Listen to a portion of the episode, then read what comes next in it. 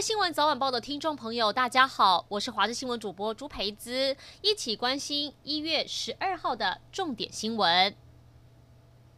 受到寒流影响，合欢山清晨温度只有零下二点七度，比起前一天还要低。一早还下起冰线，地面积雪有五公分，不少上山赏雪的车辆路面结冰，造成了大塞车，塞了六公里，动也不动。而山上冰冻程度，不少车辆是停了一个晚上之后，车体整个被冰封，像一块一块大型冰砖。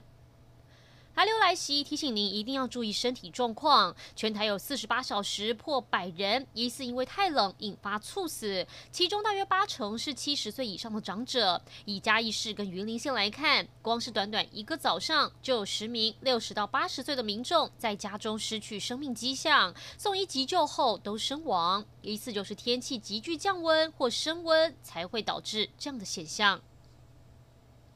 一月十五号起，国人入境在家居家检疫，要一人一户，家人不能同住。为了缓解年节前大量的居家检疫需求，台中市府祭出补助，给到外安心旅宿的居家检疫者家人每户五千块。另外，台中市的旅宿业者也纷纷推出超值优惠，有饭店一个晚上从每晚八千四的房价降到两千元，还有最便宜是主打连住十四天，一晚只要八百九十九元的优惠。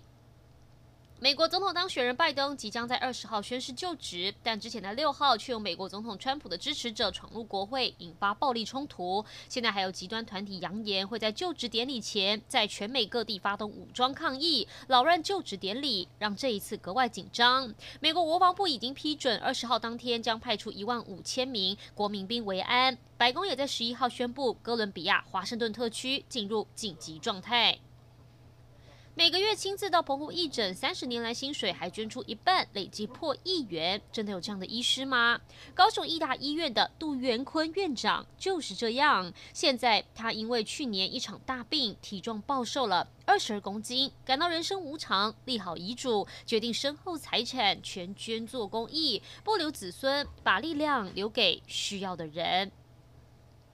一起来关心天气。今天因为寒流持续的影响，清晨台南以北及东北部地区低温大约是八到十度，其他地区十二度左右。高温在北部跟宜花大约十四度，其他地区十五到十九度。但入夜后，由于加上辐射冷却作用，会变得非常冷。尤其气象局针对全台发布低温特报。今天晚上到明天清晨会是这一波寒流温度最低的时候，预计台南以北跟东北部地区低温只有六到九度，其他地区也只有十到十二度，请大家务必做好保暖工作。